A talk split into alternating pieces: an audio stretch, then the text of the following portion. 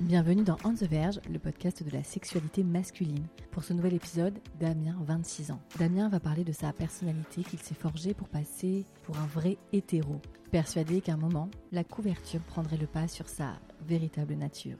Il est question de vérité, d'honnêteté envers soi-même, de coming out et d'épanouissement. C'est un échange touchant, intéressant et émouvant que je vous propose pour ce nouvel épisode.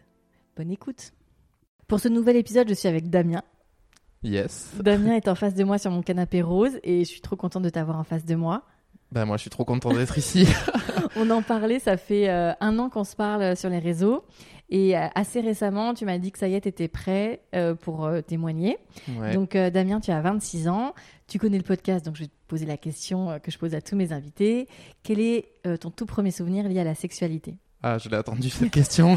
Ça, t'avais fait... répété mais ça fait longtemps que j'y réfléchis avant même de décider de faire le podcast. En fait il y a, je pense comme beaucoup de gens, beaucoup de souvenirs. Mais si je, j'essaye de trouver euh, vraiment le souvenir lié à la sexualité, je dirais que c'est ma mère en fait qui a créé malgré elle euh, ma première masturbation. Ok.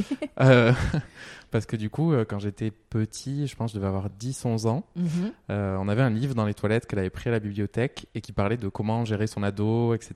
Le- les- ce- C'était pour toi Tes frères et sœurs? Je pense, moi ou mes frères et sœurs, parce que j'ai une sœur qui est très proche de moi en âge. Mhm. Et du coup, il y avait un, un paragraphe sur la sexualité et qui en fait euh, parlait de bah, si vous avez un petit garçon, comment vous faites si vous le trouvez en train de se masturber dans sa chambre ou ce genre de choses.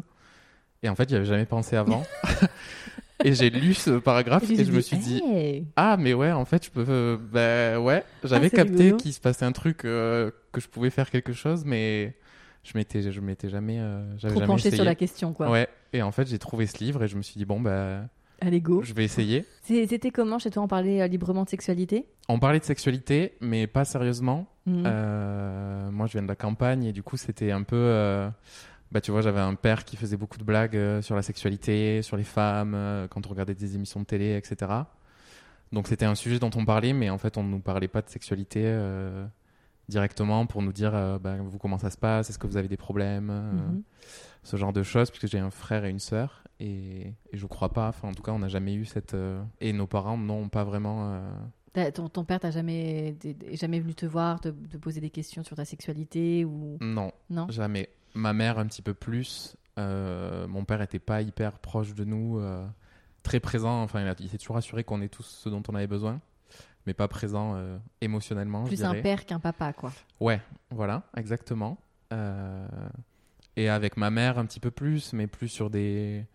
Bah voilà, tu vois, quand t'es petit, des fois, t'as, je sais pas, t'as des rougeurs ou des trucs comme ça, et du coup, tu lui poses. C'était plus le côté anatomique, je pense, que le côté euh, sexuel, vraiment. Et la, et euh, la prévention, préservatif, etc., c'était avec elle ou? Hum, avec personne. plutôt l'école, du coup? Ouais, Ouais. exactement. Et comment ça se passe justement au collège quand tu arrives à la puberté, euh, ton, ton corps? Comment toi tu gères ça? Je sais pas si je spoil maintenant ou pas une des infos du podcast, mais du coup, euh, aujourd'hui, je suis homosexuel Mhm. et du coup, euh, je l'ai découvert assez tardivement. Et en fait, ce qui fait qu'à la puberté, c'était assez spécial parce que je, bah, j'ai changé, ça s'est plutôt bien passé.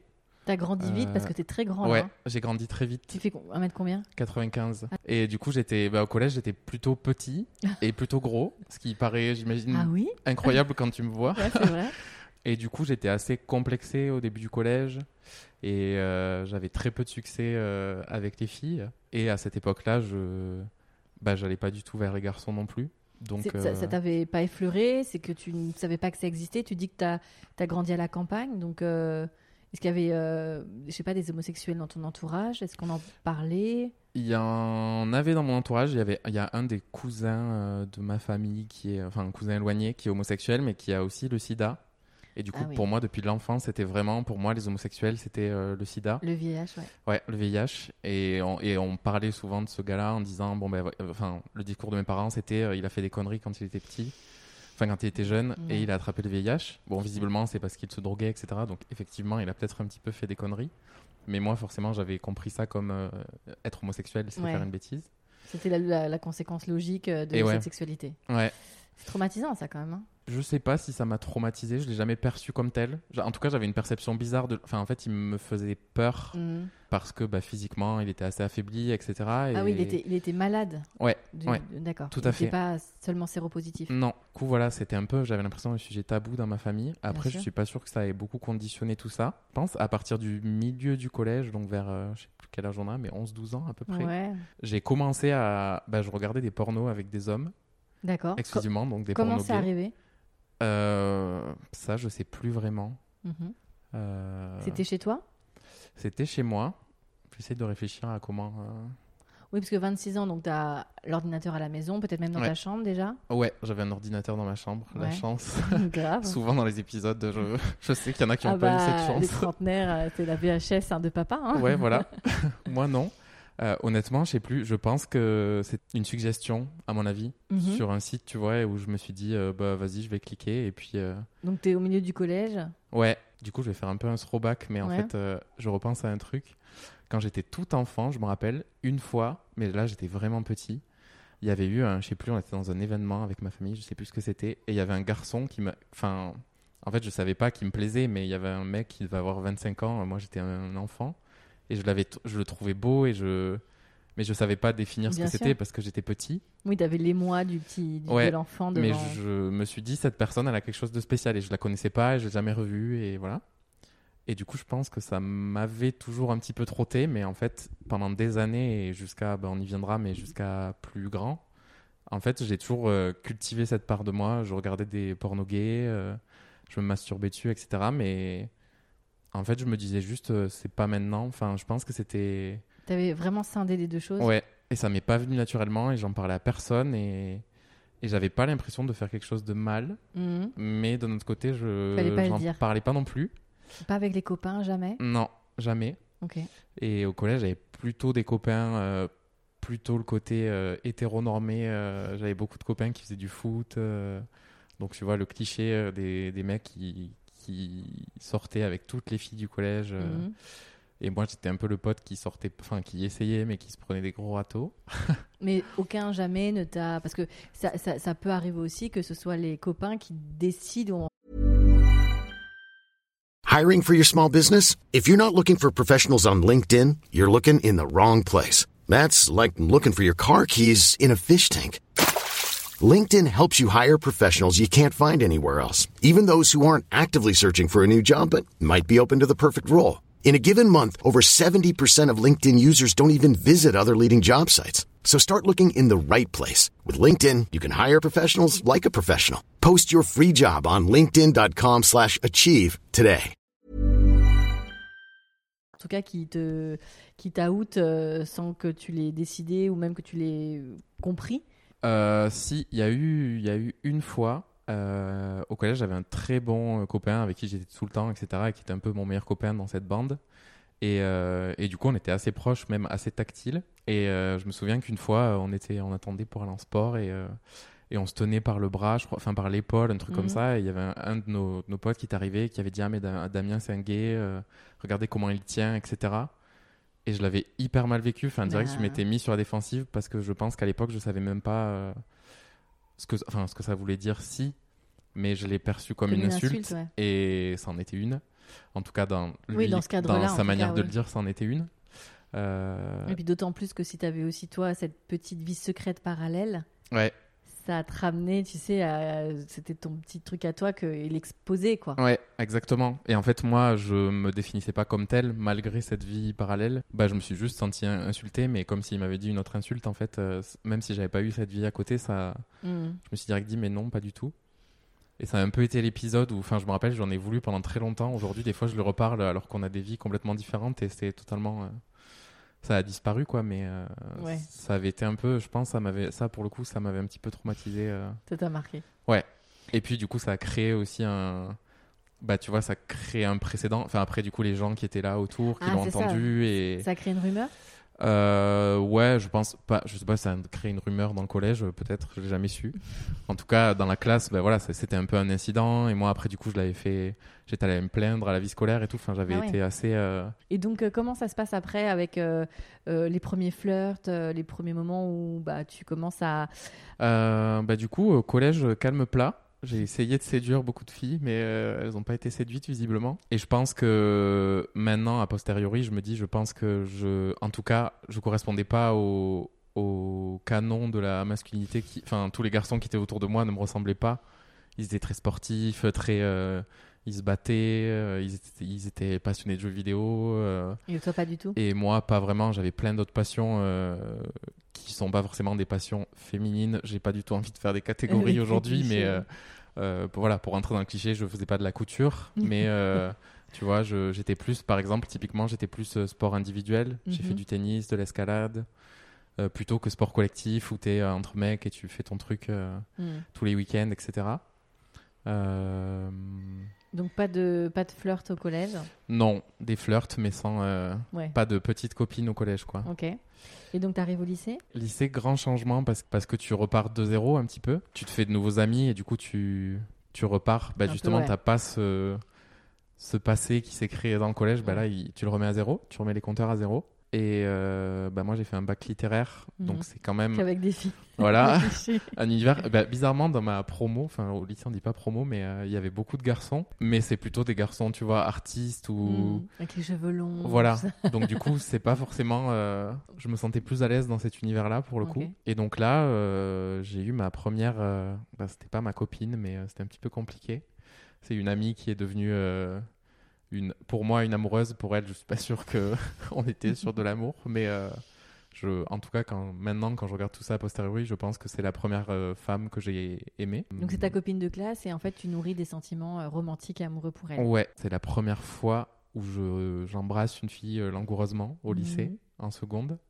Et je me rappelle que c'était assez incroyable. Enfin, je me rappelle, ça a provoqué des choses dans mon corps. J'avais des... J'ai eu chaud tout d'un coup et je me suis dit... Enfin, c'était vraiment bizarre et bah, c'était la première fois, quoi. Alors que c'était plutôt euh, vanille. Oui, mais en même temps, le premier baiser, ça reste. Je pense que beaucoup, beaucoup de gens euh, se rappellent de leur premier baiser. Tu vois, c'est quand même Ouais. un, un- déjà, tu, c'est un changement d'état. Tu passes d'un d'un ado euh, euh, pubère qui est un peu voilà entre deux eaux, entre l'enfance et l'adolescence, à tu rentres dans autre chose. C'est un, tu rentres dans un début de vie, vie sexuelle et d'activité sexuelle. Donc c'est quand même, c'est fort. Bah voilà, c'est le souvenir que j'en garde. D'accord. Donc euh, cette, et cette jeune fille, c'est quoi? Vous avez une petite histoire? Comment ça se Ouais, en fait, c'était notre. euh, on était vraiment un groupe d'amis dont on, était très proches. Et elle, elle avait gardé euh, son groupe d'amis euh, dans sa ville natale. Elle avait un copain là-bas et moi dans ce lycée. Et du coup, c'était, elle maintenait cette, cette idée que c'était pas vraiment défini notre relation. Et donc, ça a duré pendant plusieurs mois et l'ambiguïté a duré pendant des années, Mhm. euh, même quand on est arrivé à la fac. On en parlera après, mais ça a duré très longtemps. Et vous avez euh, concrétisé un peu plus que des baisers langoureux? On a joué à touche pipi, on va dire. on faisait beaucoup de soirées euh, dans des tentes, etc. Donc ça a été ce type de rapprochement, mais toujours avec des gens autour de nous. Donc euh, il n'y a jamais eu plus que Que quelques caresses. voilà etc. quelques caresses, etc. Et tu continuais à toi en parallèle à, à regarder du porno gay, à Je pense, ouais. Je pense que ça avait un peu dû mettre un stop. Et puis au final, cette histoire, c'est, fi- enfin, ben voilà, petit à petit, moi j'en ai eu marre d'être euh, ouais, la seconde roue du carrosse. euh, je comprends. Et, et du coup, ça s'est terminé. Et puis au final, ça a continué. On est resté très amis pendant tout le lycée. Et à la fac, on était même, on a pris la, deux chambres étudiantes dans la même résidence. On était à côté. Hmm, Euh, et il y a toujours eu cette petite ambiguïté où des fois en soirée, on serait embrassé. euh, D'accord. tu vois un petit peu la. Mais vous êtes jamais allé plus loin. Non. Mais voilà, c'est resté cette copine. Je pense que j'ai l'impression que beaucoup de gens ont euh, copine ou copain avec qui ça dérape de temps en temps. Mais avec moi, ça dérapait pas sexuellement. mais euh, Donc tu as cette, euh, cette jeune fille qui prend beaucoup de place du coup dans- amoureusement pour toi. Et donc tu traverses le lycée. Comment toi tu te sens dans ton corps? Tu Mieux à ce moment-là?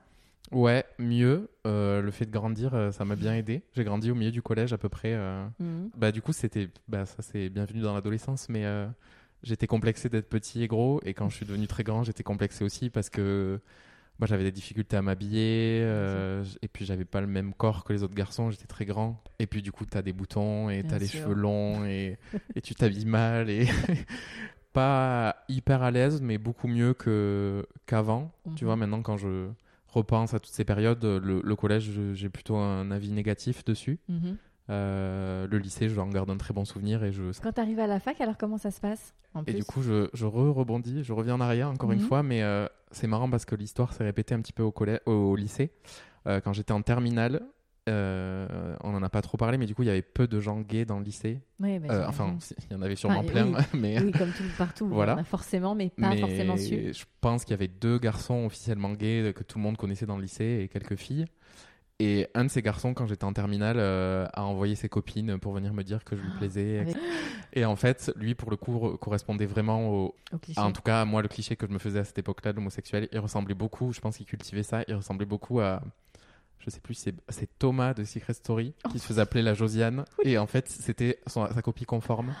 Et du coup, là, encore une fois, ça m'a. Là, pour le coup, je pense que je commençais à devenir conscient que vraiment, ça me plaisait un petit peu ce côté-là, Mhm. sans toujours m'autoriser à, à y aller. Et du coup, là, pour le coup, ça m'a- je m'étais senti affiché en mode, euh, bon, bah, lui, il a compris. Et des fois, on se croisait, il y avait des eye contact, et je, je me disais, bah, il sait ce que moi, je sais pas encore, mais en tout cas, il capte un truc. J'ai nié en. Enfin, j'ai dit à ses copines, non, mais Ah même non. pas en rêve, euh, vous me prenez pour qui euh, Ah ouais. C'est dommage parce que je pense que je lui ai fait un petit peu du mal. Mais c'est marrant parce que tu as eu quand même ces, ces gens qui, pour toi en tout cas, ont, sont allés, euh, tu vois, sur cette part de toi sans assez naturellement finalement et qu'il est bon voilà toi t'as as, décidé de, de verrouiller ça mais c'est fou comme quoi parfois la perception des autres est, est assez réelle quoi par Ouais. rapport à celle qu'on s'autorise donc euh, du coup tu arrives à la fac Euh, comment ça se passe alors à ce moment là Et bien, la fac, euh, donc c'est t'es toujours vierge? Oh, ouais, toujours. Et c'est reparti, on re-efface le tableau. et là, euh, donc j'ai fait des études de com, donc rebelote beaucoup de filles.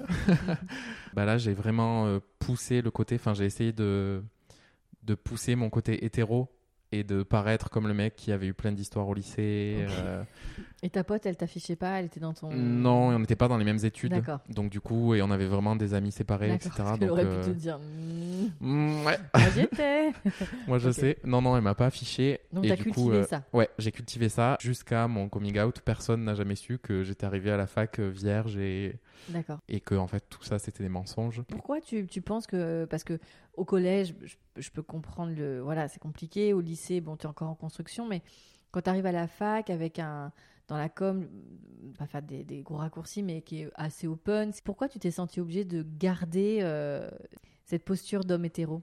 Excellente question. je pense, j'ai un caractère où je suis assez, euh, je suis très exigeant envers mo- moi-même. Mhm. Je pense euh, du fait de cette histoire et personnelle. Et du coup, euh, je, à cette époque-là, j'ai beaucoup lâché aujourd'hui, mais je cultivais, cultivais vraiment une image de, de l'homme idéal. euh, bah, du coup, l'homme idéal, malheureusement, euh, hétérosexuel, à tes yeux à mes yeux, à, Mhm. à ce moment-là. L'homme hétérosexuel qui a eu beaucoup de conquêtes, euh, qui a séduit tout son lycée, etc. femme Voilà. Et du coup, j'avais pas envie de. J'avais l'impression que ça allait être décevoir les gens, peut-être. J'en étais pas conscient. Là, je te le dis maintenant, après des Avec années de recul, déconstruction, mais à cette époque-là, c'est pas comme ça que je pensais. Mais en fait, je, ouais, j'avais peur de décevoir et j'avais surtout très envie d'impressionner en arrivant et de me dire, bah, jusqu'à présent, j'ai pas pu, euh, j'ai pas pu briller Mhm. euh, parce que j'ai été contenu et on m'a mis dans des cases, etc. Et donc je me suis dit, bon, ben là, c'est ma chance et je connais personne et je vais y arriver. Et au fond de moi, ça, par contre, je me rappelle, je, je gardais de l'espoir quelque part. Enfin, je me disais, mais non, je vais être hétérosexuel. euh, Mhm. ça, c'est juste mon délire euh, comme ça quand je suis tout seul. Mais euh, je continue à me dire, je veux être avec des filles et les filles me plaisaient. Enfin, quand je suis arrivé à la fac, j'avais envie d'être avec des meufs, quoi. et euh, y a hum, par rapport à ton histoire familiale t'avais pas non plus cette crainte de décevoir tes parents? Je pense beaucoup. Je me posais pas la question. Je me suis posé la question quand j'y ai été vraiment confronté. Mhm. Mais je pense, bah, j'ai grandi vraiment dans un schéma où bah, mes parents se sont rencontrés très jeunes, Hyper se sont mariés, ont eu des enfants, etc. Euh, mon frère et ma sœur, pareil. Mhm. Enfin, j'avais aucun exemple de d'autres voix homosexuelles ou d'autres voix aussi, enfin transgenres, euh, Mhm. tout type de voix différentes de l'hétérosexualité. Qui sont en Euh, plus hyper invisibilisés dans les médias. euh, C'est ce que j'allais dire. J'avais pas non plus du tout d'exemple dans les films. En plus, on était très peu. euh, déjà qu'il n'y a pas d'exemple dans les films, Mhm. la culture pop, etc. On était très peu à la maison. On était très tourné vers la nature, etc. Donc, on, on vivait pas non plus dans ce, cet univers de séries, euh, de, de gros films, etc. Où j'aurais pu peut-être voir des exemples. Ouais, et encore euh, les exemples dont encore, tu parles, euh, ils sont hyper clichés aussi. Les... Ouais. Souvent, les hommes euh, homos sont très efféminés et ont des, comme tu disais, voilà, c'est des clichés. Et les femmes euh, lesbiennes sont souvent très masculines, etc. Donc même même quand il y a un peu de visibilité, ça reste hyper cliché et hyper stéréotypé. Donc c'est difficile de se retrouver. Et moi, bah, du coup, ces clichés-là, c'était tout ce qui était décrié chez moi. Et devant la télé, bah, c'était pas rare que mon père ou mon frère disent Ah, mais eux, c'est des PD, euh, ta fiole, etc. Et du coup, en fait, c'est. Je pense que je l'imaginais même pas. Enfin, j'imaginais même pas qu'un jour je puisse correspondre à ça, parce qu'en fait, c'est hyper dur de de te dire, euh, enfin, j'ai lu ça dans un livre, mais je ne me rappelle plus de l'auteur, qui dit euh, que en fait, être homosexuel, ça commence par l'insulte. Enfin, la première chose qui te définit, ouais. c'est une insulte quand t'es petit. Toi, dans ton histoire familiale, c'est et l'insulte et quelqu'un qui, en plus, euh, a joué avec sa vie, est malade, etc. Même si on parle pas de traumatisme, ça reste quand même une empreinte d'enfant d'entendre ça. Ouais. Donc, dans- toi, avais, enfin, sur le plateau, c'était entre ton père et ton frère qui le disaient, j'imagine sans méchanceté, mais qui le disaient ta fiole, sale pédale, etc. Et un, un cousin qui était dans un état de santé euh, qui, qui avait une issue comme triste. Ouais. C'est compliqué de se, se dire qu'on fait partie euh, de cette, euh, je mets des guillemets, communauté. Ouais, c'est clair. Et alors que, comme tu le dis, tu vois, c'est justement, c'était pas non plus. euh, J'ai jamais senti de la haine de mes parents envers les oui, homosexuels. j'imagine que comme beaucoup de gens, c'est pas du tout méchant. Ouais, c'était plus le. Bah, ils répétaient socialement ce qui. Enfin, voilà, le. le... le béaba de la personne euh, lambda. C'est pour euh, ça qu'on peut qui- pas en vouloir. euh, on peut, on peut en vouloir juste les gens qui ont ces, ces réactions de peur et de haine parce que c'est, ça, ça se, ça se construit euh, et ça s'alimente. Mais c'est vrai que souvent euh, ces schémas-là, c'est comme tu dis, c'est répété et c'est sans réflexion aucune, quoi. Ouais, mais Mais ouais. c'est pas pour autant plus facile. Ah non, pas mais, du tout. euh, mais ouais, c'est vrai qu'aujourd'hui, par exemple, je leur en veux pas. Quand j'ai fait mon coming out, on va en parler tout à l'heure, je pense. Je leur en ai voulu au début de la réaction, Bien etc. sûr. Mais je les ai assez vite pardonnés parce que euh, j'ai compris leur position et il n'y a quand même pas eu de haine et j'en ai jamais senti plus jeune, etc. Donc, euh, Donc, euh, à la fac, donc tu essaies d'être ce jeune garçon euh, brillant, homme à femme, etc. Euh, comment t'arrives à concrétiser avec certaines filles? Toujours pas. Enfin, si, la fac c'est long, mais la première année, euh, elle écoutera ce podcast, donc c'est c'est marrant. Euh, je- J'essaye de, de séduire très maladroitement euh, une fille qui aujourd'hui est ma meilleure amie. Euh, et justement, parce que je me dis, non, mais c'est bon, je, suis, je peux y aller cash, de toute façon, je suis, je suis hyper séduisant, j'y vais quoi. Auto-persuasion. Et en fait, non, pas du tout. en fait, non pas que j'ai- je sois pas séduisant, aujourd'hui on en parle très, de manière très détendue et elle me dit, t'es juste allé trop vite et, Ouais, ouais. et j'ai juste eu peur. Trop cash, quoi, ouais. Ouais. Et du coup, toujours pas. Après, je, je flirte avec euh, pas mal de filles. euh, J'étais dans le, dans le bureau des étudiants. Du coup, j'organisais les soirées. Ah, euh, meilleur, euh, meilleur poste. Ah, mais c'est trop bien. c'est trop bien. Et d'un autre côté, ça me forçait à rentrer encore plus dans mon mensonge. Parce que quand tu es au BDE, tu fais beaucoup de soirées Hmm. où tu fais des jeux avec des jeux n'ai jamais. J'ai déjà. Je raconte ma vie sexuelle à la terre Donc entière. en fait, t'as inventé tout ça. Et moi, j'inventais tout. Mais tu, tu te nourrissais où? Tu, tu, C'est quoi? Des, Tu piquais des anecdotes de potes? Comment tu. Je pense, ouais, que j'en piquais un petit peu. Je restais quand même en surface et euh, Mhm. je, je pense volontairement, je devais, je, je surjouais pour que justement on me pose pas de questions et on se dise, euh, lui, euh, c'est bon, ça roule, donc euh, on, on va Mhm. pas aller creuser. D'accord. T'essayais de, de maintenir le, le mensonge de façon pas trop en détail pour pas qu'on Ouais. te demande trop et que tu te grilles. Mais tu y allais quand même, quoi. Ouais. Et vraiment, c'est, enfin maintenant, tu vois, je, quand j'y repense, je me dis, mais quelle connerie. Enfin, euh, Quel comédien. ouais, quel comédien. J'étais, plutôt bon. Enfin, je sais pas si les gens y ont cru. Euh, Personne t'a grillé jamais? Personne m'en a parlé. Mes amis très proches, euh, ceux qui restaient du lycée encore, quand on était à la fac, on commençait à me dire mais euh, tu serais pas gay Parce que du coup, tu, tu, enfin, ils voyaient que j'étais avec beaucoup de filles et que j'avais cette posture-là, etc. Et eux me connaissaient d'avant, donc ils savaient qu'il n'y avait pas eu de. Oui, toutes ces histoires-là. Voilà. C'est assez violent en fait quand t'es. Enfin, violent. euh, J'ai vécu d'autres choses plus violentes, mais euh, en fait, les gens veulent, euh, veulent te, te faire donner une réponse que toi-même tu t'es pas encore C'est donnée. très difficile, ça. Ouais, quand on me posait la question, ben, je disais non. Et là, qu- quand mes vrais amis me l'ont posé à la fac, là, pour le coup, je me souviens que dans ma tête, je me suis dit, je sais pas. Ouais, c'était déjà un pas. Hein. Ouais, j'ai commencé à me dire, j'ai répondu non, évidemment. Mais, euh, mais dans ma tête, je me suis dit, euh, je sais pas si c'est vraiment non, Hmm. mais sans toujours le définir.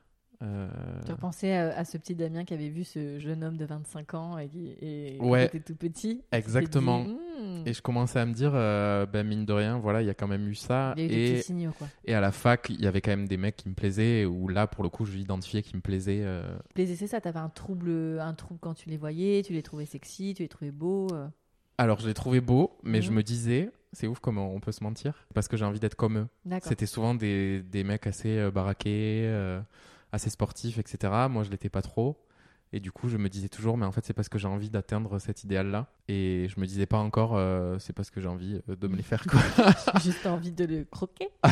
Euh, je comprends. Et donc, tu continues ce mensonge, donc tu t'enfonces un peu dedans euh, pendant ces années de fac. Comment tu vas à un moment donné concrétiser euh, Concrétiser. Ben, c'est allé très vite au final. Euh, J'aurais essayé avec d'autres filles, j'ai d'autres histoires avec des filles.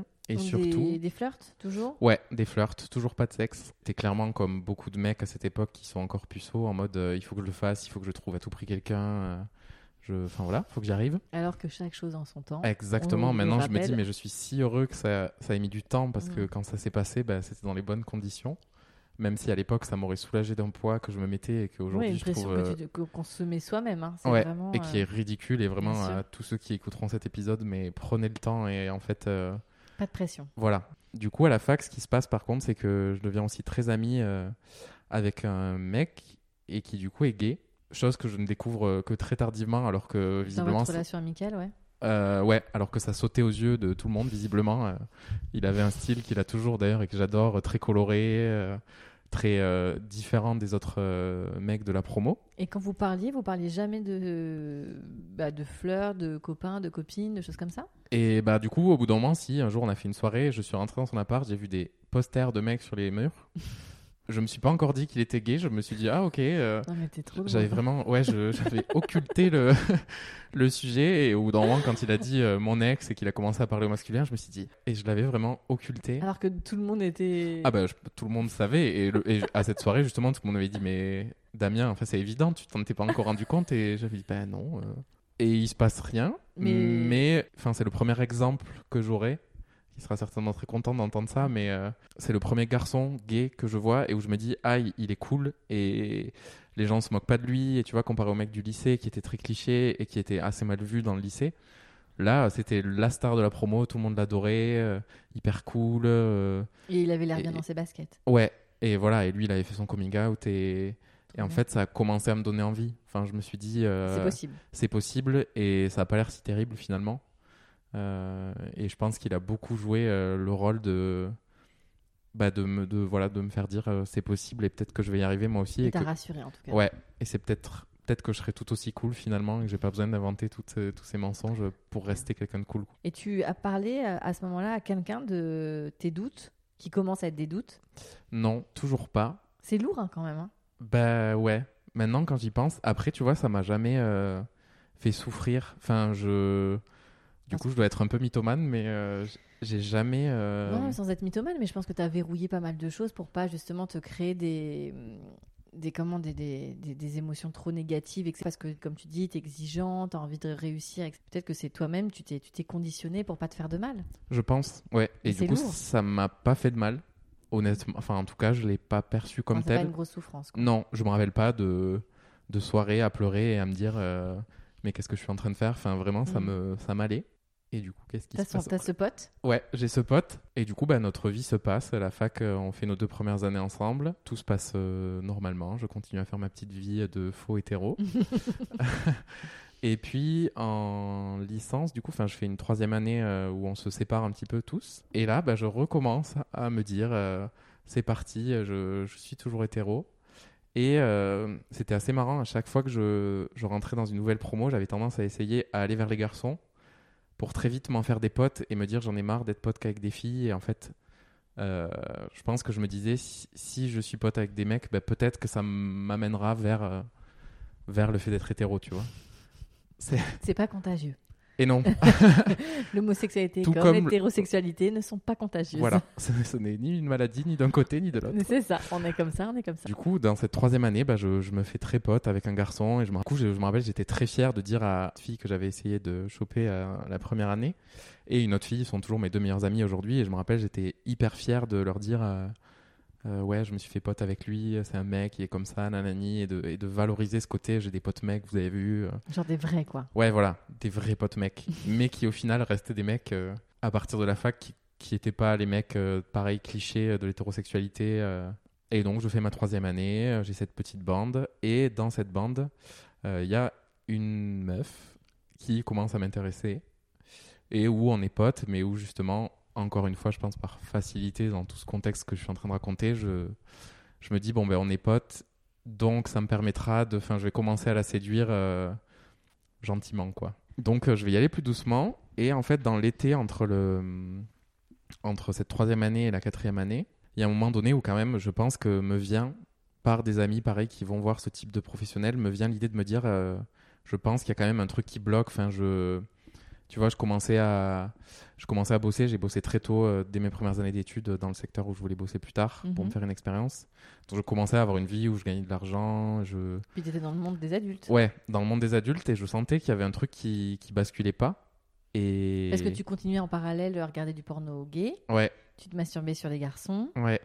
mais t'arrivais pas à. Et j'arrivais pas à passer l'étape, et j'avais, et dans ma tête, je me disais pas que c'était ça qui bloquait. Et tu mais commençais à avoir une frustration sur, ce, sur euh, ta virginité, sur. euh, sur la virginité, ouais, beaucoup. Ouais. Euh, j'en avais vraiment envie et, et j'étais très gêné, de, enfin de plus en plus gêné de me dire que je mentais et surtout Ah je commençais à me dire ça arrivera jamais. Puis en et... plus, tu mentais à tes amis, enfin des gens, Ouais. tu vois, c'était pas que social, genre euh, Et ouais, avec les gens avec qui tu passais vraiment ton temps et normalement il y a une- la sincérité qui doit s'installer dans des valeurs amicales. et en grandissant en plus, enfin moi en tout cas dans mon expérience, mes amis devenaient des amis de plus en plus proches et Mhm. bah tu deviens plus grand, tu te confies plus de choses, tu as plus confiance, enfin c'est beaucoup moins éphémère Ouais, que quand tu es plus jeune. Donc tout ce pan-là, tu pouvais pas, pas partager quoi. Et non, Ah, je pouvais pas dur, partager hein. tout ça donc je l'ai gardé pour moi euh, très longtemps. Tes amis voyaient des psys? Ouais, une amie qui voyait très régulièrement un kinésiologue et qui me dit, euh, moi, ça me débloque beaucoup, avait beaucoup de problèmes avec sa famille, Alors, un etc. kiné- kinésiologie, c'est euh, l'approche par les réactions du corps sur des blocages et des traumatismes qu'on a vécus. Et euh, il y a une lecture. Alors,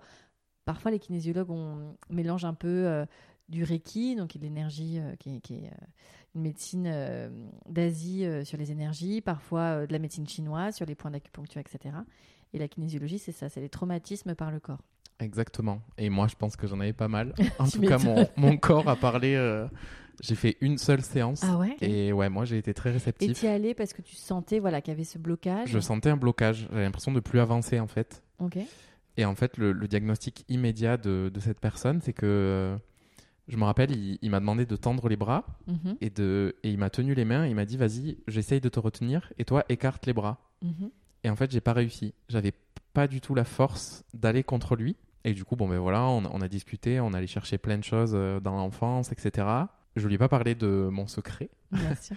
mais lui, ce qu'il m'a dit, à la fin, il m'a dit, je me, je me rappelle très bien, Damien, tu, tu, as créé un, tu as créé toute une image autour de toi et tu as fait en sorte d'être parfait aux yeux de tes parents, beaucoup, parce que je lui ai raconté mon enfance, etc. Et il Mhm. m'a dit, tu, tu as fait en sorte d'être euh, l'enfant parfait euh, à tous les niveaux. Et du coup, tu t'es enfermé dans, dans quelque chose. Mhm. Et là, il m'a dit, je sais pas ce que c'est que ce quelque chose, toi, tu dois le savoir. Et là, j'ai commencé à me dire, Et Hmm, là, j'ai ma petite idée. Et il m'a dit, le jour où tu vas te libérer, ça va te faire tout drôle, mais ça va, tu vas, tu vas briller, tu vas être, tu vas voir à quel point la vie est bien et, et ça va te, une fois libéré, tu vas être quelqu'un d'exceptionnel parce que tu vas, bah voilà, tu vas être toi, quoi. ça va être le glow-up de toi-même. Ouais, exactement, le glow up, c'est le terme. Il l'a pas utilisé, mais c'était un petit peu ça. Et en fait, tu vois, bah, c'est la première personne qui m'a dit, tu... parce que moi, j'ai toujours essayé d'avoir cette image parfaite. Mais au final, bah, étant euh, l'enfant de la famille qui réussissait plutôt bien ses études, euh, qui avait des amis, etc., tout se passe bien. Et du coup, on n'avait pas trop tendance à me féliciter, à me.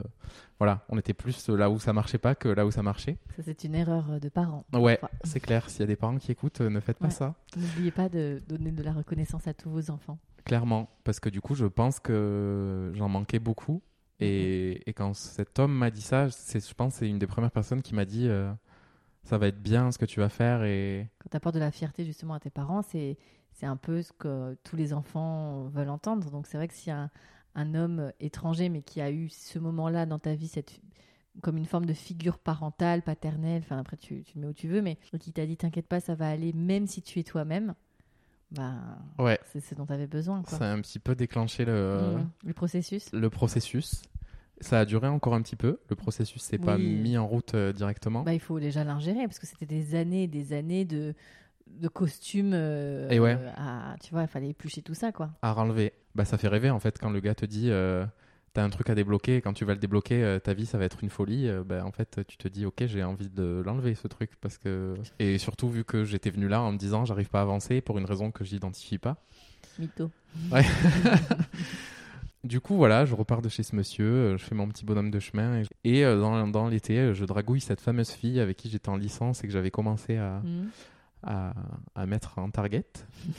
et là, ça y est, je conclus avec une fille. je me mets en couple avec elle. On a dit déblocage, on n'a pas dit tout de suite. euh, Voilà. euh, voilà. Déjà, il y avait le premier déblocage. ça, euh, chaque chose en son temps. S'autoriser à s'abandonner à quelqu'un, je pense, qui était Déjà. le, le premier, blo- le, premier, euh, le premier step. Donc vous avez une relation sexuelle? On a une relation sexuelle. Et alors? Ça y est, j'ai 21 ans. Euh, c'est très étrange parce que du coup, je connais pas trop le corps de la femme parce que du coup, ben, je, ça fait Le corps de la femme, le corps des femmes. des femmes. De- Et ben, parce que ça fait des années qu'en fait, j'en regarde plus en porno. J'en ai regardé plus jeune, mais ça fait des années que j'en regarde plus du tout. Et donc, euh, je découvre le corps de la femme. C'est bien. Enfin, je suis content que ce soit passé avec elle parce qu'elle était très bienveillante. Mhm. Et c'était quelqu'un de bien, à qui je pense j'ai fait beaucoup de mal. Donc euh, désolé, pareil, si elle nous écoute un jour. Ça se passe plutôt bien, de manière générale. Après, bah, en fait, euh, j'arrive pas à bander. Mhm. Et ça me traumatise parce que là, je me dis, c'est le signe. Il y a, en fait, bah, c'est peut-être que juste elle m'attire pas et que du coup, ça ne vient pas. A posteriori, après, j'ai réussi. Donc je pense que c'était surtout beaucoup la, Le stress, la la, peur pression, et je crois qu'elle avait un an de plus que moi et moi j'avais cette image où je lui avais rien dit donc forcément je me disais elle doit s'attendre s'attendait, euh, à quelque chose de fou et moi j'étais juste en train de me dire c'est la première fois comment je vais me débrouiller mais bon ça s'est fait Tu et... l'as désiré quand même? Ouais Hmm. ouais ouais elle m'a vraiment tranquillisé en me disant non mais il y a pas de Bah, problème euh. c'est cool que tu sois tombé sur elle. après ça s'est très bien passé on est resté ensemble euh, je pense trois mois un truc comme ça ce qui pour moi à l'époque était euh, Bah, ouais. une éternité et on était euh, officiellement en couple avec nos potes Et à la alors, fac, comment etc. ça s'est passé ce début de vie sexuelle avec elle? Mm, bien Ouais. Euh, sans être. En fait, à l'époque, je trouvais ça génial. Maintenant, avec tout ce que j'ai vécu derrière, je me dis, euh, c'était complètement nul.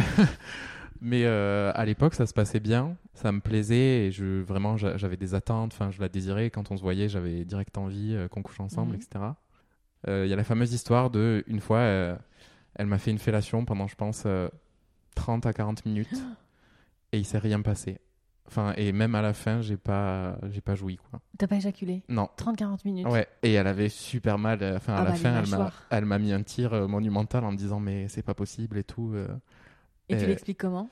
Je pense que à ce moment-là, la relation avait déjà un petit peu commencé. Je pense qu'on commençait à être proche de la fin ouais. sans que je le sache. Beaucoup d'exemples de ça euh, dans le porno gay Mhm. où les mecs avaient l'air, de prendre leur pied totalement et ça c'est tout le problème du porno aussi, c'est que c'était bien évidemment exagéré.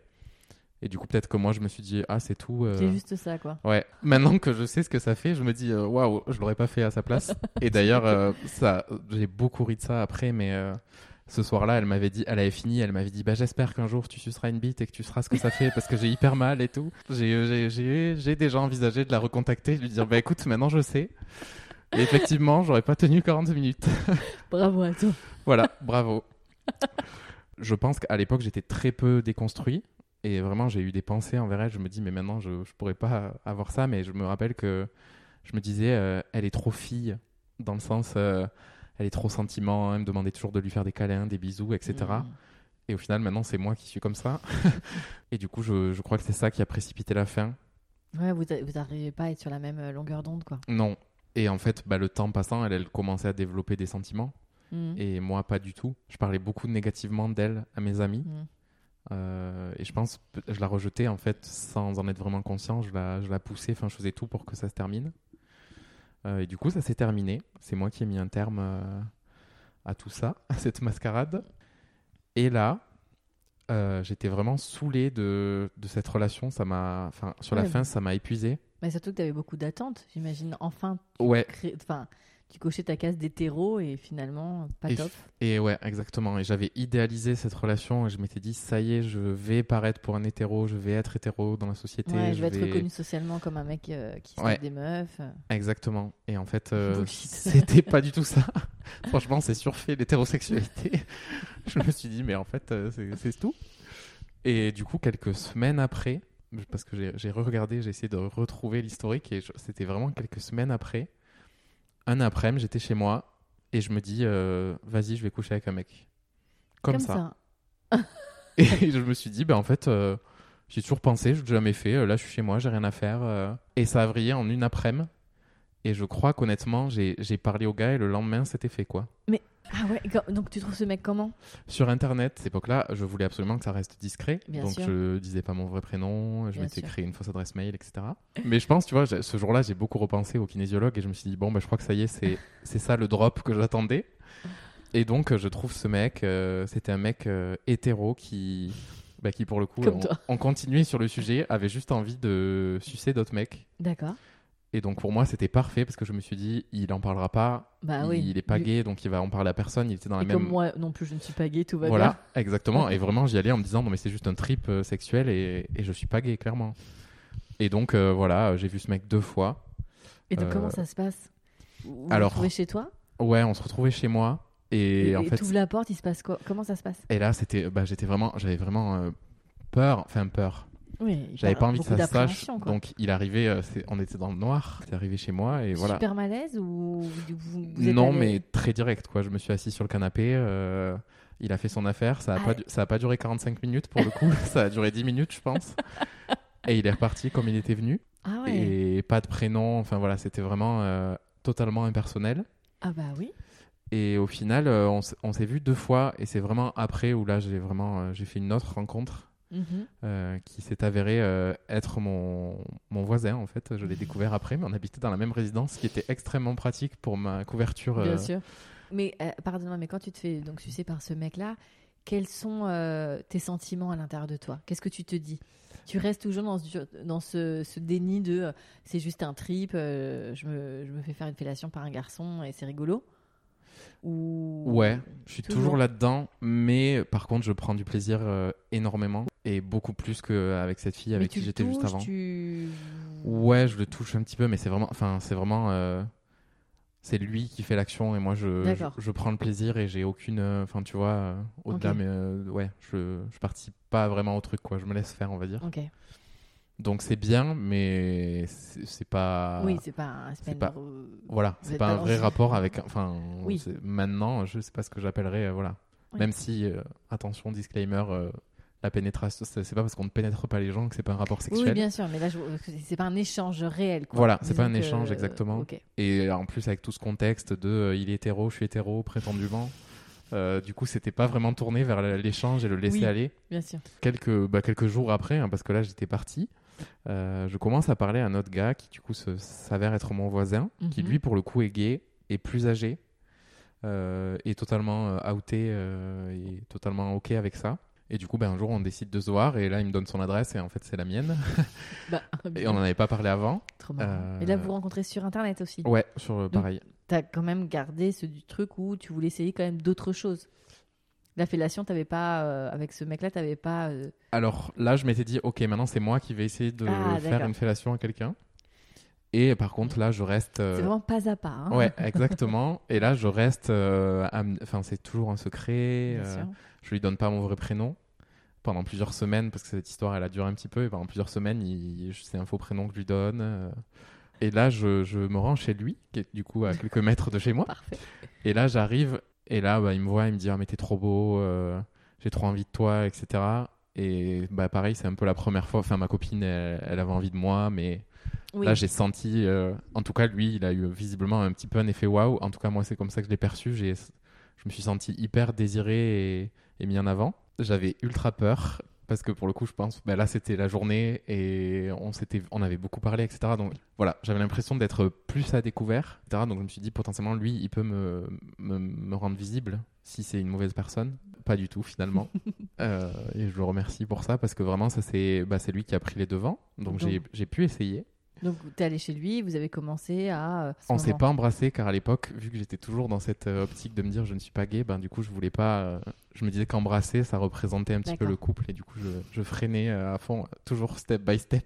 Comment ça se passe là quand tu commences Là, toi, tu désires ce corps de garçon qui est en face de toi, qui s'offre à toi, qui te désire. Comment ça se passe à l'intérieur de toi Là c'est très fluide pour le coup et je me laisse aller complètement et c'est ça qui était assez dingue euh, dans cette première. Enfin moi aujourd'hui je la considère comme ma première fois avec un mec parce que euh, ça a été hyper fluide et euh, j'ai eu, enfin, tu vois, il a juste eu à me lancer et après j'étais parti et c'était vraiment du partage pour le coup. Et alors, ce corps masculin, cette première fellation, comment ça résonne en toi? Ça m'a plu beaucoup. Il était assez, euh, en tout cas, il correspondait à ce qui m'attirait à l'époque, donc il était assez musclé, etc. Il représentait vraiment le, le corps masculin que j'avais beaucoup idéalisé et que je pensais euh, vouloir rejoindre un jour. Et ça se passe bien et j'ai pas du tout de stress. euh, une fois que ça commence, je, je suis parti et, et j'ai l'impression que j'ai fait ça toute ma vie.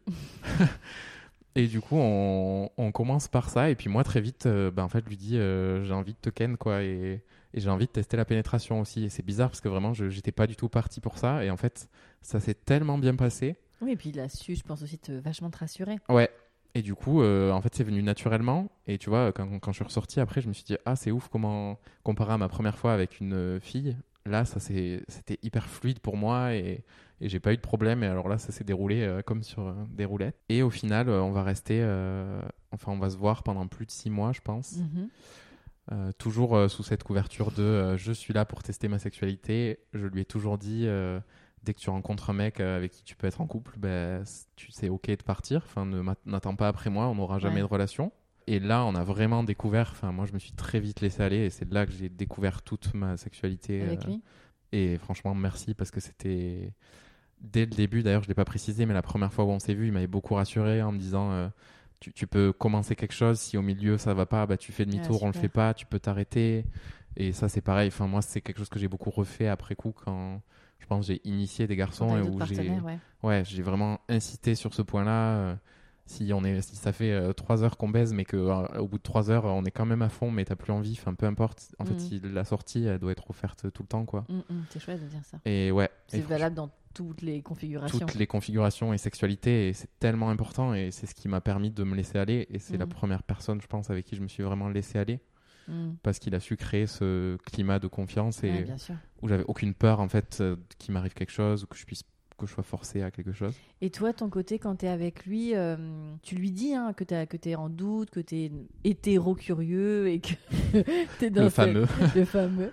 Tu es dans cette dynamique-là et il l'entend ou il te vanne un peu en mode Ouais, mon gars. euh, au début il l'entend plus on développe des des rela- enfin des re- pas des relations des votre intimité notre intimité plus il me dit euh, arrête euh, quand je te Tu fais me ça euh, tu kiffes tu kiffes bien Tu donc vas pas me la faire. voilà et euh, je suis plus âgé donc euh, des comme toi j'en ai connu d'autres et et tu vas pas rester hétéro curieux bien longtemps et depuis moi Rejoins-nous, moi rejoins-nous. aussi j'ai pu dire à des hétéro curieux mais non t'es pas curieux en fait mais euh, ouais du coup assez vite il, il rentre là dedans et du coup moi je je me laisse aller euh, totalement à... enfin voilà là on découvre plein de choses euh. Donc vous restez dans une sexualité euh, entre guillemets euh, vanille. vanille euh, ouais ah j'adore le dire ça y est le nombre de fois où je l'ai entendu Mais c'était bien, le step by step aussi. euh, voilà T'allais pas Et- commencer avec le fouet euh, non voilà accroché au mur. Tu t'en doutes bien. C'était vanille, mais quand même, euh, on commençait à s'essayer. Enfin, tu vois, euh, moi, je commençais à découvrir un petit peu un côté dominant que j'aimais bien. Donc, c'était sur du très soft. euh, on n'utilisait pas d'objets pour se dominer. Donc, Mhm. euh, hormis euh, s'attacher un petit peu avec Oui, ce qui traînait, quoi. Donc, la, la- la ceinture de peignoir. voilà. Donc, on n'était pas sur, sur, Encore. de- du BDSM Hardcore, ouais. plus plus. Mais on commençait un petit peu à explorer des choses et puis du coup on passait beaucoup de temps ensemble. Étant voisin, c'était hyper pratique. Mais toi, tu t'étais un peu renseigné sur. parce que. Il y a plein de clichés dans la, la sexualité homosexuelle. Tu sais, on dit oui, c'est qui qui. Alors, il y a des trucs très cons et les, clichés. ah, c'est qui qui fait l'homme, qui fait la femme. Donc, ça, on va le sortir tout de suite parce que ça n'a pas lieu d'être. Mais euh, est-ce que tu t'étais posé la question Est-ce que je suis actif Est-ce que je suis passif Est-ce que je suis versatile Est-ce que. Enfin, tu vois, est-ce que tu t'es renseigné Parce que, pareil, euh, la pénétration anale, il faut la préparer. Est-ce que tout ça, t'avais un peu anticipé ou tu t'es laissé guider par ce mec? Je me suis laissé guider. Étant euh, l'hétéro curieux, bah, malheureusement, j'ai- j'étais. euh, Enfin, malheureusement, je sais pas si c'est le terme, mais en tout cas, j'ai été plutôt dirigé vers le rôle de l'actif et qui me plaisait bien. Et je pense que quand tu découvres euh, la sexualité gay, c'est le, le côté le plus facile parce Ouais. que bah, typiquement, t'as pas préparé une pénétration, par exemple, Mhm. et, et j'ai découvert après que ça pouvait être assez compliqué. Donc, euh, je pense Ouais. que c'est le c'est la position la plus facile. Donc, j'ai joué le rôle de l'actif pendant un, un bon bout de temps. Et puis, bah, en fait, euh, bah, toujours pareil, il a su créer les, les conditions où on se laissait aller. Et en fait, un jour, je me suis juste dit, bah, j'ai envie d'essayer. euh, voilà, j'essaye quoi. Donc vous avez cette euh, relation pendant six mois où tu apprends plein de choses avec euh, ton voisin et donc du coup assez pratique pour la fluidité des, des rencontres et des moments. Qu'est-ce qui se passe au bout de six mois? Il se passe des choses avant, parce que du Mhm. coup, entre-temps, je fais mon coming out. Ah Je fais mon com- coming out à une de mes deux meilleures amies. mhm. Une des deux n'était pas là, elle était partie faire un Erasmus, donc il n'y en avait qu'une qui était près de moi. Euh, et donc un soir, euh, on se fait un restaurant euh, tous les deux. Et là, je lui balance tout depuis le début. Donc je suis vierge depuis très longtemps, alors que tu crois que c'est l'inverse. Et là, ça fait quelques semaines, je crois que c'est venu assez vite, ou c'était un mois après peut-être, où je lui ai dit, bon ben là, je vois ce mec, c'est juste pour tester, voilà. Mais en tout cas, enfin là, je lui dis vraiment la vérité, et pour le coup, je lui bah, à ce moment-là, ma vérité, c'est que c'est pour tester. Et là, pour le coup, je suis vraiment dans une. Je m'interdis pas que ce soit plus, mais je suis là, Oui, je suis, j'ai Dans la libéré réalité le. du moment, quoi. Voilà, là, je suis plus en phase avec euh, ce que je suis. Et donc, euh, je lui en parle. C'est hyper bien accueilli. C'est accueilli même. euh, j'ai j'ai gardé, bien sûr, précieusement tous les messages que j'ai reçus après cette soirée où, où elle m'a dit bah, en fait, j'ai beaucoup d'envie. Enfin, je suis hyper fier de toi. De... Aujourd'hui, quand on en parle, elle me dit j'avais capté qu'il y avait quelque chose. Mais euh, bah, c'est quelqu'un de très bienveillant. C'est pas pour rien que c'est ma meilleure pote. Du coup, elle, euh, jamais elle aurait fait ce pas vers moi et de me forcer à m'outer ou quoi que ce soit. Mais euh, du coup, voilà, hyper bien accueilli. Elle a avec un, été surprise? Euh, un petit peu surprise en fait que je me sois à ce point sorti de ma zone de confort parce que je paraissais comme quelqu'un de très rangé et Mhm. bah, très toute cette image que j'avais voulu construire. euh, Mhm. et donc elle était assez surprise que j'ai sauté ce pas en si peu de temps parce que ça s'est fait dans une journée et c'est ce que Ah, je lui ai c'est dit. vrai quoi. que c'est c'est assez impressionnant, ouais. Bah ouais, tant d'années de cachette pour euh, une après-midi. euh, À traîner sur Internet, À traîner. bravo. voilà, c'est allé vite. Et du coup, très surprise, très envieuse, enfin très de me dire, bah c'est super que tu aies osé faire ça. J'aimerais avoir ce courage sur plein d'autres sujets. Et du coup, bah ça, ça commence à créer un contexte où je, voilà, je commence à assumer auprès de certaines personnes. Du coup, j'en parle à ma deuxième meilleure pote quand j'ai la chance de la rejoindre euh, dans son Erasmus. Et petit à petit, je commence à le dire à certains de mes potes. Et je le dis aussi à ma mère à ce moment-là. Donc avant la fin des six mois, je sais plus si c'était six mois, mais en tout cas avant la fin de cette première relation, j'en parle à ma mère. euh, un peu difficilement parce que, enfin, en fait, je, je, je m'étais dit si je lui en parle, c'est que je serai en couple. Et là, ce qui était bizarre, c'est que je venais lui parler de ma sexualité et je lui avais jamais parlé de ma sexualité, comme on en parlait tout à l'heure. Mhm. Et là, j'arrive et je lui dis euh, je couche avec un homme, quoi. Donc, je parle de sexualité sur un sujet en plus qui, dans ce contexte-là, est euh, original et, et surprenant. euh, Inattendu. et inattendu. Ça se passe très bien la première fois que je lui en parle. Moi, je suis pas, je me mets un petit peu une pression les 10 minutes avant de le sortir, je suis, j'en peux plus. Mais quand je lui dis, euh, ça se passe assez bien, je lui raconte cette histoire et voilà, je lui dis, bon, ben, je, je sais pas si c'est pour toujours, peut-être que je suis bisexuel, peut-être que je serai gay. Je crois qu'à l'époque, je n'osais pas encore aller sur ce terrain-là. J'étais plutôt en mode, euh, je suis bi. Du coup, je lui raconte et je lui dis, bon, ben voilà, on verra comment ça se passe. J'en parle pas autour. J'ai dit, tu peux en parler si tu veux, mais pour l'instant, c'est de la Mhm. sexualité, c'est pas des relations. C'est assez bien accueilli. On en reparle euh, deux, trois mois après, et là, c'est plus le psychodrame euh, en larmes et à me dire, bah, t'es l'enfant que j'avais imaginé avec euh, une famille, un chien. euh. et c'est, je pense que c'est aussi ce que moi j'avais euh, construit, hein, clairement, Projeté aussi près d'eux. et projeté auprès d'eux et pour moi-même. Mhm. Et donc voilà, là, ça a été un petit peu compliqué. C'est un peu plus là où je lui en ai voulu parce que je lui ai dit, bah, en fait, enfin, c'est moi qui ai fait le plus dur là. euh.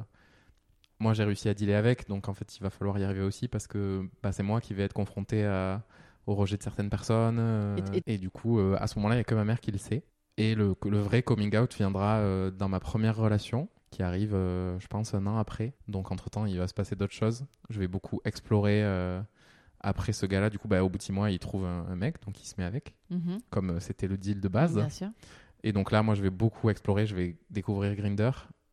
On Et là, surchauffe le téléphone. et là, j'ouvre la boîte de Pandore et je découvre, euh, bah, je découvre tout en fait, et je découvre que ça peut être cool d'être gay, que, que je peux faire plein de choses différentes Et et tu peux rencontrer des super mecs. ouais, que je peux plaire à des mecs euh, hyper beaux, enfin que moi j'ai toute ma vie j'ai idéalisé et là je peux me retrouver à coucher avec, alors que pendant toutes ces années, je me suis dit que ça n'arriverait jamais. Tu les rencontres que sur les applis? Tu sors pas? Que sur des applis, je sors, mais si des mecs me draguent en soirée, je T'arrives pas? Bah parce que ça me ça m'outerait et à Ouais. cette époque-là, même si mes potes commencent à le savoir. Oui, t'as pas envie que ce soit visible. Et on revient sur le sujet de mon métier où bah, on en parlait tout à l'heure, dans la com, il y a beaucoup le cliché du mec qui fait de la com et qui est gay.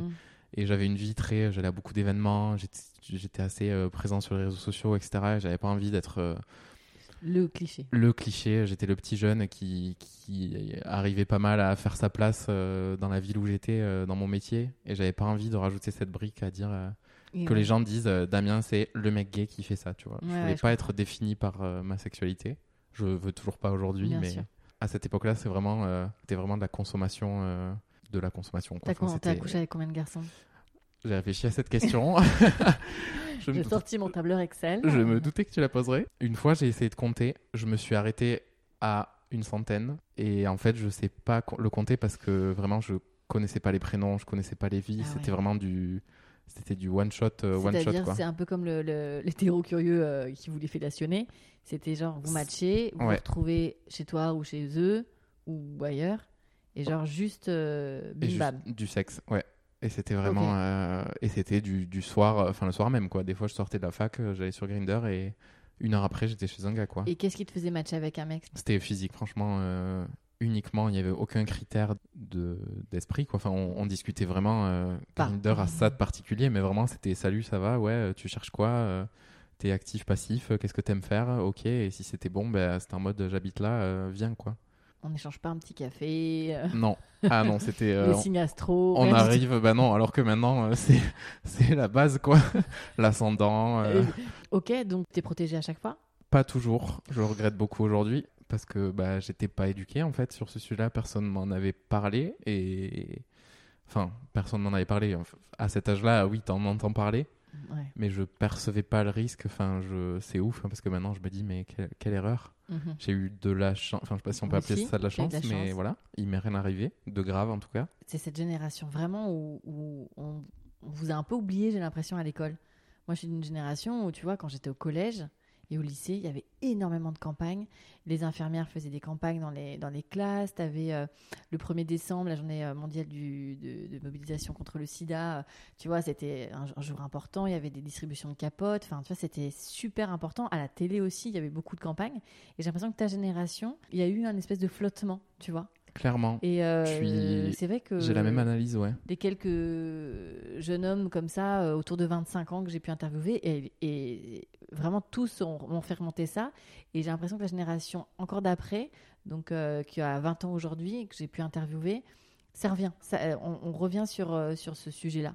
Mais c'est vrai que la tienne, je sais pas ce qui s'est passé. J'ai l'impression que c'est c'est le moment. Enfin, moi, vraiment, je me, ça, pour le coup, je me souviens que je me disais, si tu attrapes le VIH, ce sera pas grave. Et je, pense qu'il y a eu peut-être Ouais, à ce ouais. moment-là, on a commencé à progresser sur cette maladie. Oui, on progresse, euh, bien Et sûr. la on continue à progresser. Bien sûr, la trithérapie aujourd'hui est, beaucoup plus légère. Les charges virales peuvent être à zéro. La séropositivité, euh, tu vois, le- le- les gens vivent avec et de plus en plus les gens sont, entre guillemets, en confiance de le dire. Il y a la PrEP aussi, tu vois. Mais ça reste quand même une maladie qui n'est pas encore euh, qui, euh, complètement euh, soignable et donc euh, qui reste dangereuse. Et il n'y a pas que ça en plus. Parce qu'il y a le a VIH, mais il y a toutes les MST. C'est ce que j'allais te dire. Il y a voilà. toutes les IST, toutes les MST. Il y a des choses qui peuvent être en fonction des, tu vois, de, de- de l'état de santé de chacun qui peuvent être super graves, quoi. Donc, clair. et ça, c'est vrai que pareil, euh, le préservatif, ça ne, entre guillemets, ne- n'empêche pas que le VIH. C'est aussi euh, toutes les MST et IST. Ouais. En tout cas, dans tous les mecs que j'ai croisés, je sais pas, j'allais dire dans la communauté gay, mais je ne représente pas la communauté gay dans son ensemble. Il y a un peu cette image, enfin, il y a vraiment des images, des, des rumeurs qui circulaient. Enfin, moi, par exemple, je, jusqu'à longtemps, euh, j'avais dans la tête que euh, si tu faisais une fellation, mais que tu n'éjaculais pas à l'intérieur, ben, il y avait pas, de- il y avait beaucoup moins de risques. Faux. Faux, totalement, ne faites pas ça. Donc, euh, une centaine de partenaires. Ouais. Qu'est-ce que tu essaies de le plus extrême ou des, des rencontres les plus folles? T'as as des souvenirs? Je, sais je dirais pas que c'est extrême, mais j'ai essayé un plan à 3. C'est hyper cool, hyper court pour ma part parce que j'étais tellement excité que bah, en fait ça s'est terminé hyper vite pour moi. En plus les deux mecs se connaissaient donc il y avait quand même un peu ce côté où j'étais un peu la pièce rapportée et du coup j'avais pas cette complicité qu'ils avaient etc. Mais c'était assez euh, sympa. Mhm. C'était une expérience euh, enrichissante je Mhm. dirais. T'as jamais eu peur? Non, jamais. Et au début, euh, je crois, les, les premières fois euh, où je faisais venir des mecs chez moi, je me disais, mais qu'est-ce qui se passe si, je sais pas, s'ils m'étranglent, si... Mais en fait, tu, tu fais quasiment deux mètres. Ouais, c'est vrai. Faut pouvoir. mais ça, c'est un des trucs fous. Enfin, fou, en tout cas, c'était fou pour moi. J'ai j'ai eu une aventure avec un gars qui était rugbyman et qui, pas à niveau professionnel, mais pas loin, et qui du coup était plus grand que moi, qui faisait deux fois ma largeur. Waouh. Et qui, lui, pour le coup, j'avoue, il est rentré chez moi, le parquet a, a craqué sous ses pieds. Et là, je me suis dit, là, je peux rien faire. Si, si ça se passe mal, là, c'est sûr, j'y reste. et au final, bah, il était dans le rôle du passif et on a, eu- enfin, ça, c'était assez fou. Comme euh, on s'est vu plusieurs fois et c'était vraiment, euh, j'ai été très dominant avec lui. Et Alors que c'était une Ouais, brute, voilà. quoi. C'était et je pense que c'est montagne. ça qui m'excitait clairement, c'était de me dire, euh, c'est l'opposé de moi et pourtant c'est moi qui décide et, Mm, mm. et il fait craquer mon parquet, mais pourtant c'est. C'est moi qui le fais craquer. Voilà, exactement. Je comprends. Euh, Ok, donc tu vois, c'est c'est tous ses partenaires. Ouais. Ça a duré euh, combien de temps à peu près? Je pense un an à peu Ouais. près, jusqu'à ce que je commence à me dire, euh, Bon, en fait, euh, je pourrais peut-être être en couple avec un mec carrément. Et puis, tu vois, bah, là, j'étais encore jeune, enfin, j'avais 23, 23, 24 à peu près, Mhm. donc je n'étais pas du tout dans une optique de me mettre en couple et je venais de découvrir ça. Donc, euh, ouais, bien sûr. Et du coup, moi, c'est vraiment à ce moment-là où bah, j'avais qu'une envie, c'était de coucher avec la terre entière et de découvrir tout ce que je m'étais privé de connaître euh, Mm. jusqu'alors. Et, hum, et du coup, ouais, passé cette période, je commence à me dire bon, je vais peut-être essayer de d'avoir quelque chose de plus solide. J'ai rencontré un garçon bah, qui, qui avait été un plan cul à l'époque et qui, qui avait fait partie de toute cette vague de la centaine qui sont passées euh, sans discontinuer. Et on, s'est recontacté et au final, on a commencé une histoire euh, qui était très vanille, beaucoup retombée dans le dans ma première histoire avec une fille qui m'avait un petit peu traumatisé sur la proximité, le, le besoin d'attention en permanence, etc. Et donc j'avais beaucoup de mal à avoir quelqu'un qui s'introduisait dans ma vie, etc. Et donc on a eu une histoire de 5-6 mois, je crois, Mhm. euh, qui était cool. euh, je suis pas tombé amoureux, mais je me suis laissé aller. On est parti en vacances ensemble. Donc on a, c'est la première fois où j'ai assumé dans une vie euh, publique. euh, D'être bon, avec un, un homme. Ouais, voilà, dans une vie publique euh, par rapport aux propriétaires de Airbnb ou ce genre de choses, tu vois, où j'arrivais et j'étais en mode oui, Oui, bon, mais aller au resto, euh, Voilà. aller à la plage, enfin Ouais, voilà, euh, exactement. offici- officialiser le fait que tu étais avec un homme. tout à fait, ouais. Et du coup, c'est de là où je l'ai officialisé à ma... au reste de ma famille, Ouais. parce qu'il y avait un contexte où ma sœur allait se marier, et en fait, euh, je je me suis pas senti d'être faux dans ce moment-là par rapport à eux. Euh, J'avais envie que ce soit pure, euh, pure émotion, tu vois. Enfin, je Mhm. savais que ça allait être un moment fort pour moi parce que je suis assez sensible et, et j'avais envie de le vivre euh, que- Pleinement. voilà, pleinement et que et pour moi ça en faisait partie. Quelques mois avant le mariage de ma sœur, repas de famille avec mon père, mes frères et sœurs et, et les, et les pièces rapportées. Et là, euh, tout le repas, je me dis bon allez ce soir je le lâche. Et donc au dessert, euh, le classique. Alors, euh, J'ai un petit truc à vous dire. bien quelque chose à vous dire? T'avais Bon. dit à ta mère que t'allais l'annoncer? Non, mais je lui avais dit que j'allais. Elle, elle m'avait dit je veux pas que tu le fasses avant le mariage parce que je veux pas que des gens te regardent mal et que je. Elle m'a dit moi si des gens te regardent mal je vais intervenir parce que je pourrais pas accepter qu'on te Mm. qu'on te considère comme différent. Donc elle avait peur de pas pouvoir gérer, ce que je Ouais. Je comprends. je- peux en comprendre. Je lui en ai pas voulu. Euh, J'en ai plus voulu de sa réaction quand je l'ai annoncé que, que de ça parce que je comprends le. Voilà, enfin moi à Vous sa place, je ouais. me protège dans le fait de- je me projette dans le fait d'avoir des enfants et c'est sûr que moi je pourrais pas accepter qu'on regarde mon enfant et qu'on le considère différemment de mes autres enfants qui sont dans ce jour euh, spécial, tu vois. Mm.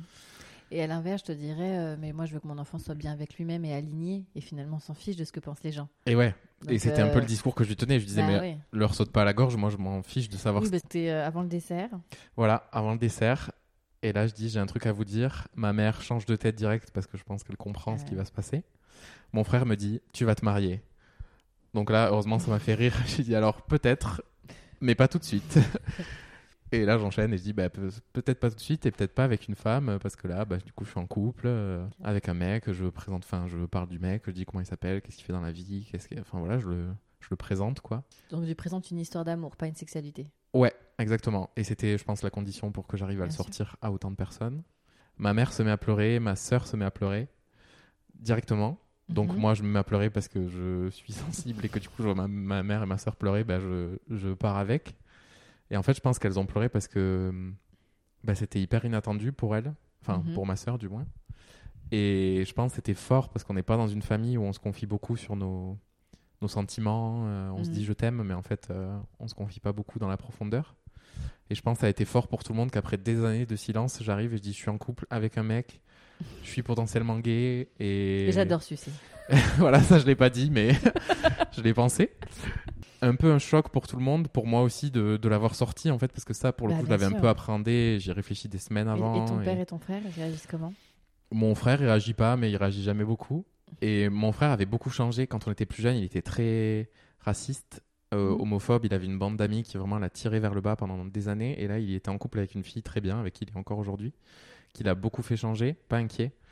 C'était plus mon père, mais vraiment quand je l'aurais présenté, et ça c'est quelque chose que je retiens de mon coming out et que je, si je peux donner un conseil, c'est que vraiment je, je suis arrivé sûr de moi et je me suis dit, c'est pas une, et c'est comme ça que je leur ai dit, c'est pas une option et ça va pas devenir un secret. À partir de maintenant, c'est acté et, et en fait, vous allez devoir dealer avec ou alors vous me verrez plus. Et c'est même, enfin, avant même qu'il s'exprime, c'est moi qui ai dit, euh, voilà, maintenant vous le savez, et c'est à prendre ou à laisser. Ouais, c'est pas une condition. Voilà, c'est pas une condition, et c'est pas, je veux pas que ça devienne le secret de la famille euh, qu'on se refile euh, à la fin des repas de famille, quoi. J'ai été hyper affirmé dans ma posture, bien que totalement en sanglots, et, et voilà, et je leur ai dit, en fait, ça fait des années que je ramène personne, et moi, je, bah, ce mec-là, j'ai envie qu'il soit au repas de famille, j'ai envie qu'il soit là à Noël, enfin, j'ai envie d'avoir droit, moi aussi, à tout ce que j'ai pas eu jusqu'à présent et que j'ai vu autour de moi. Père, réaction, bah, euh, il m'a dit, bon, bah, de toute façon, euh, on te connaît, euh, de toute façon, on n'aura pas le choix, c'est ce que tu es en train de dire, et, et voilà, euh, on va devoir faire avec, mais en mode on va devoir faire avec, et ça nous fait, ça nous fait chier. pas quoi, ça nous fait chier, ouais. Donc voilà, ça se finit comme ça, euh, un peu dans les pleurs, on se prend un bon Dijon, euh, je me prends un verre, un shot d'Armagnac, un vieux truc euh, hyper fort, je l'ai bu d'une- traite, euh, et c'est la première fois où ça fait comme dans les films, tu sais, tu te dis, ah, genre ça m'a fait du bien de prendre un bon shot d'alcool là.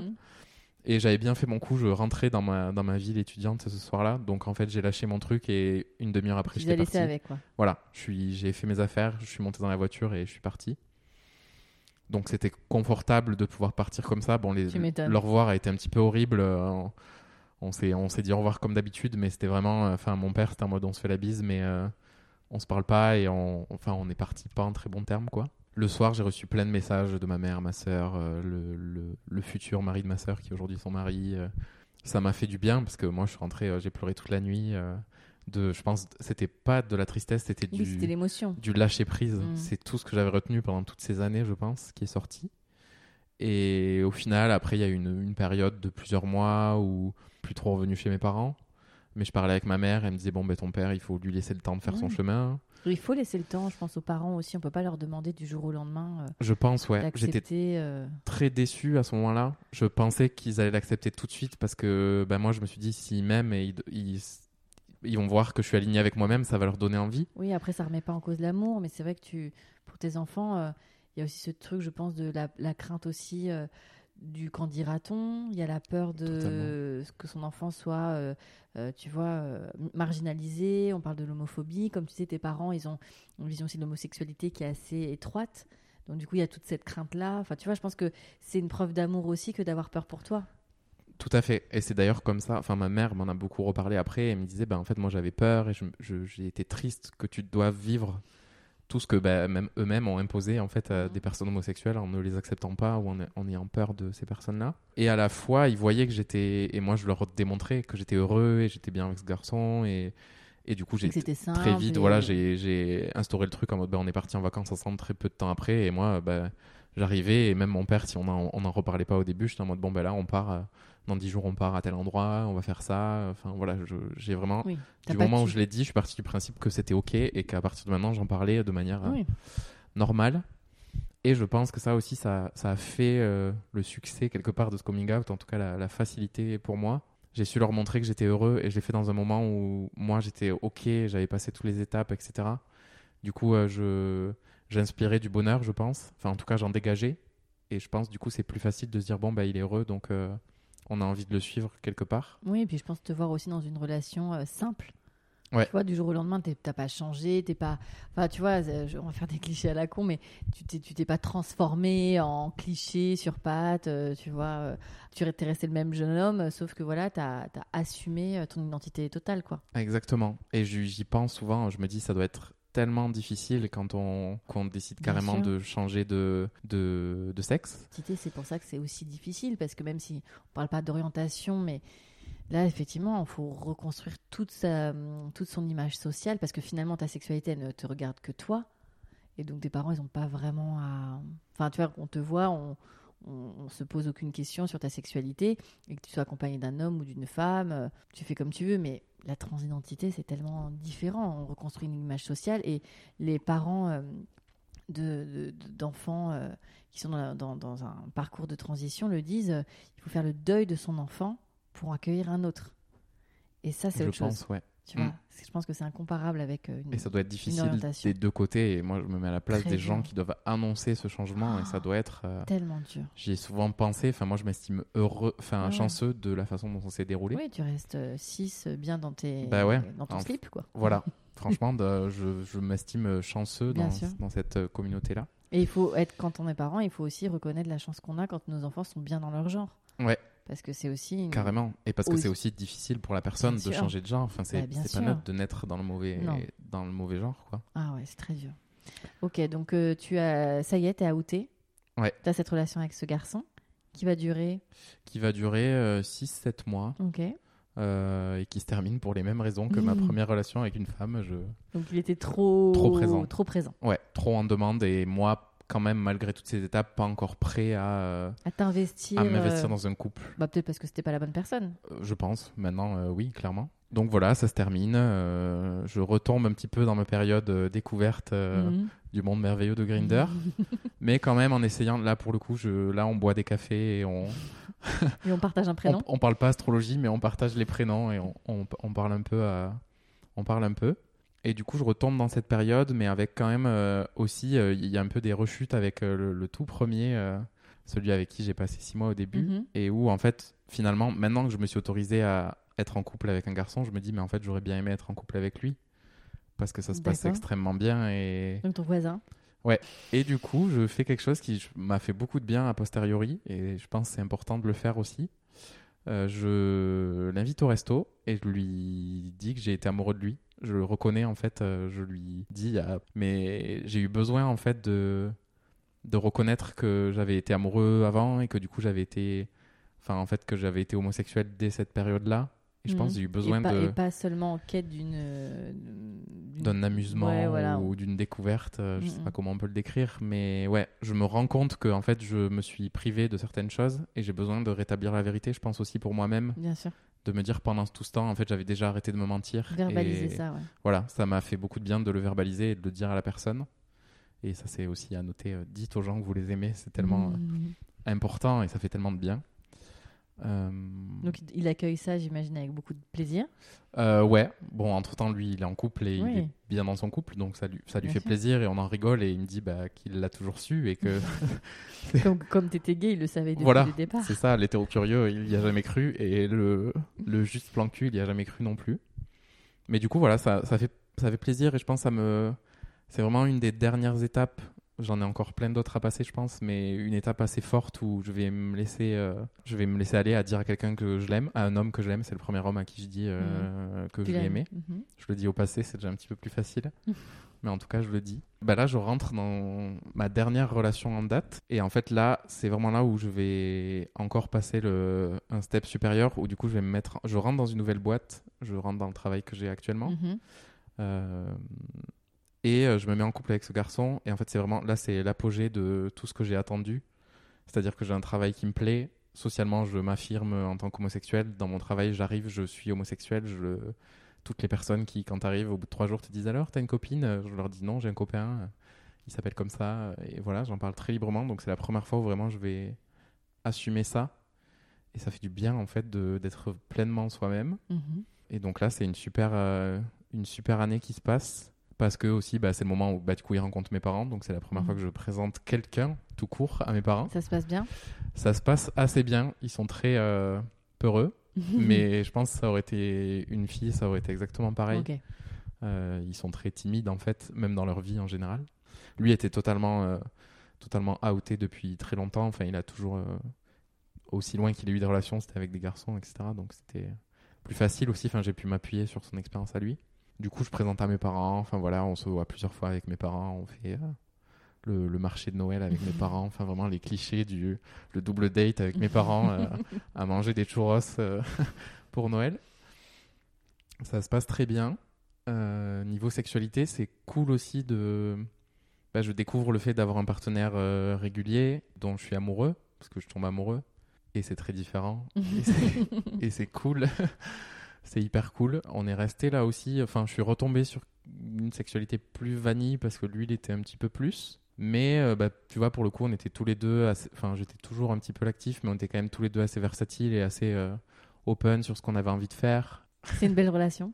C'est une belle relation. Maintenant, je, je, je l'aime un peu moins vu qu'elle est terminée. Et c'est une relation qui m'a beaucoup blessé parce que moi, de mon côté, c'est la première fois que j'ai laissé rentrer un homme dans ma vie, dans, dans ma famille. euh, et j'avais beaucoup d'attentes de Mhm. rentrer dans la sienne et de qu'on crée quelque chose. Et je me suis dit, bon, c'est là, c'est celle-là et c'est ça l'amour que j'ai attendu.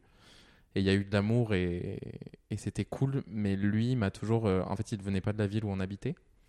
Il a toujours gardé son cercle d'amis et sa famille euh, à distance un petit peu. C'était une belle relation, mais où j'ai été frustré, sentimentalement parlant. Je me suis retrouvé dans la Dans position de tous ces gens que j'avais rejetés et où en fait j'ai été beaucoup en demande et j'ai été souvent triste de pas recevoir euh, ce que moi j'ai donné. Bah, je donnais pas avec condition, hein, mais, euh, mais des fois ça fait juste du bien de se Bien sentir. euh, Mais parfois, il faut savoir donner et rien attendre en retour. Voilà, c'est un peu ce que j'ai appris euh, avec cette relation. Mais t'as appris, c'est déjà super. Ouais, c'est clair. Et euh, ça m'a beaucoup coûté parce que ça s'est terminé pendant le confinement, donc ça y est, Ah on, y a- ouais. on y arrive. Ouais. Après une période, ça, avant le confinement, euh, on est quand même dans On the Verge, donc je vais un petit peu en parler. euh, on- Mm. Notre sexualité s'est dégradée euh, petit à petit. C'est-à-dire en termes de libido, en termes de, De son côté, ouais. de désir, ouais. Moi, j'avais toujours de la libido à fond et beaucoup de désir pour lui. Lui, il avait plus de libido, je pense, ce que moi j'ai traduit en plus de désir, ce qui est assez douloureux quand tu es amoureux de quelqu'un. Mm. Et du coup, ça faisait des mois, enfin, quand, le confinement a commencé, ça faisait des mois qu'on qu'on couchait plus ensemble, ou alors vraiment, euh, j'avais l'impression d'imposer en fait Mm. ma sexualité, et c'était pas très. Enfin, pour le Pas coup, très agréable. non, des fois j'étais un petit peu en demande de dire euh, en fait j'ai envie de toi tout simplement et, et je suis amoureux et j'ai j'ai envie de ça parce que pour moi ça en fait partie. Et d'un autre côté, euh, hors de question, enfin je l'ai jamais forcé, en tout cas Mhm. je l'espère pas. Mais voilà, on a vécu. Et il savait te l'expliquer, ça? Non, il était, il était assez pris par son travail, euh, Mhm. par des projets, enfin il était pas bien dans son travail, il voulait se, ré- euh, se réorienter, peut-être revenir dans sa ville d'origine, etc. Et il était plus petit à petit, il s'est dé- désengagé du couple en fait. Et, et je pense que sexuellement, bah, en fait, c'est Ouais, quand même un, avec, un quoi. engagement aussi d'être, de faire du sexe avec quelqu'un. euh, Mm. C'est voilà, faut être confortable avec la personne. Euh, donc voilà, ça s'est un petit peu délité petit à petit. Et le confinement euh, a eu raison de nous. Coup de grâce. Coup de grâce, confinement à distance en plus. Donc euh, lui dans sa famille, euh, parfait, à la campagne, piscine, etc. Moi seul dans mon petit appartement. Euh, donc ça a été très très très compliqué le premier confinement pour moi. C'est moi qui ai provoqué la rupture que je n'appelais pas du tout de mes voeux, mais j'ai dû la provoquer pour qu'il se passe quelque chose en fait. Bien sûr. Et, et sauf que j'en ai pâti, forcément. Donc ça a été un confinement euh, très triste, très euh, solitaire. Euh, et c'est difficile de rompre alors qu'on peut pas voir ses proches. Il y avait personne qui pouvait être là pour moi.